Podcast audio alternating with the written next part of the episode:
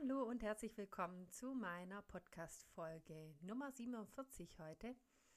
Ja, heute wollte ich dir gern etwas über Faszien nochmal erzählen, sozusagen die Geschichte der Faszien, was Faszien denn eigentlich genau sind, was hat es denn auf sich. Man hört da immer Faszientraining und so weiter. Ich habe auch schon mal was über Faszien erzählt. Und jetzt nochmal etwas tiefgründiger, was verbirgt sich denn genau da dahinter?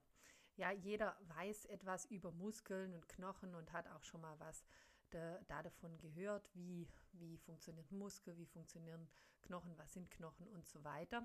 Aber die meisten Laien haben immer noch die Vorstellung, teilweise auch manche Sportler selber, dass Muskeln am Knochen ansetzen und entsprechend über eine mechanische Hebelbewegung, eine mechanische Hebelwirkung, dann eine Bewegung zustande kommt. Das ist so die Vorstellung von den meisten. Und äh, ganz übliche anatomische Beschreibungen, muss man auch sagen, äh, zeichnen auch ein rein mechanisches Modell der Bewegung. Also äh, sprich, man, man zieht da an dem Muskel, also der Muskel zieht sich zusammen und der Knochen ähm, bewegt sich dadurch.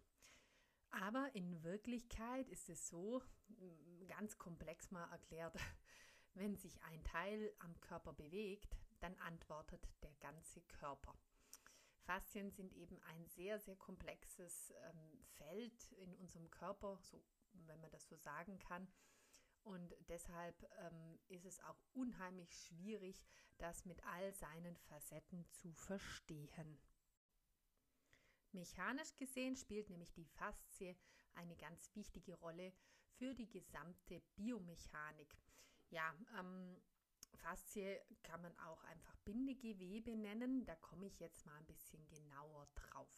Was ist denn eigentlich eine Faszie? Mal ganz weit zurückgedacht, dass ähm, alles Leben, das auf der Erde ähm, sich entwickelt hat, ähm, formt sich um eine Grundeinheit herum, nämlich die Zelle. Seit ca. 3,6 Milliarden Jahren gibt es Lebewesen auf der Erde und davon war es die Hälfte der Zeit waren es Einzeller. Und höhere Lebewesen, wenn man das so sagen darf, äh, zu denen natürlich auch der Mensch gehört, bestehen aus bis zu 100 Billionen kleinen Zellen. Sprich, wir sind eigentlich Zellpakete und diese Zellpakete können wir schon von weitem an ihrer charakteristischen Art von ihrer Bewegung erkennen. Also selbst wenn wir jahrelang jemanden nicht gesehen haben, dann erkennt man häufig allein am Gang, an der Bewegung, am Verhalten, wie der sich bewegt, erkennen wir, wer das ist. Ganz interessant. Und es gibt eben vier verschiedene Zellklassen des menschlichen Gewebes. Und das sind die vier verschiedenen sind Nervengewebe, das Muskelgewebe, Epithelgewebe und das Bindegewebe. Ja, jede äh, einzelne Klasse, also ich nenne das jetzt mal die, die Zellklassen, konzentriert sich auf sozusagen eine Funktion.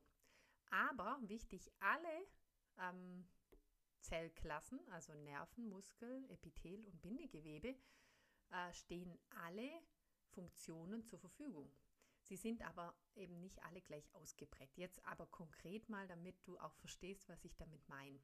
Zum Beispiel sind alle Zellen in der Lage, Impulse weiterzuleiten. Aber die Nervenzellen, die haben sich darauf spezialisiert.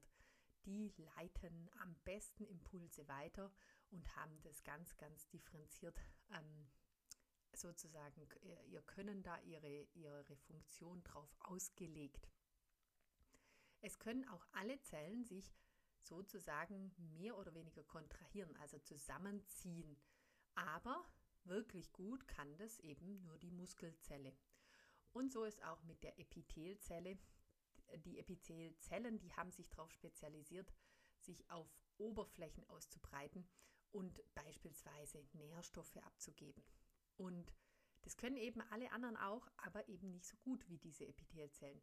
Und jetzt kommen wir zum interessantesten, jetzt in diesem Fall, in, dieser, in diesem Podcast zum Thema Faszien. Die Bindegewebszellen, die können besonders gut Ionen weiterleiten. Jetzt, was heißt das wiederum? Sie sind eben spezialisiert darauf, in diese Zwischenräume von den anderen Zellen Stoffe zu transportieren. Und aus diesen Substanzen, aus diesen sozusagen Stoffen, nenne ich sie jetzt mal, wird eben Knochen, Knorpel, Bänder, Sehnen und so weiter gebildet. Sprich, die Bindegewebszellen sind eben diejenigen, die das Material für alle anderen Zellen schaffen. Also sie sind die, indem sie eben einen stabilen und gleichzeitig einen formbaren Stoff bilden, der uns sozusagen zusammenhält.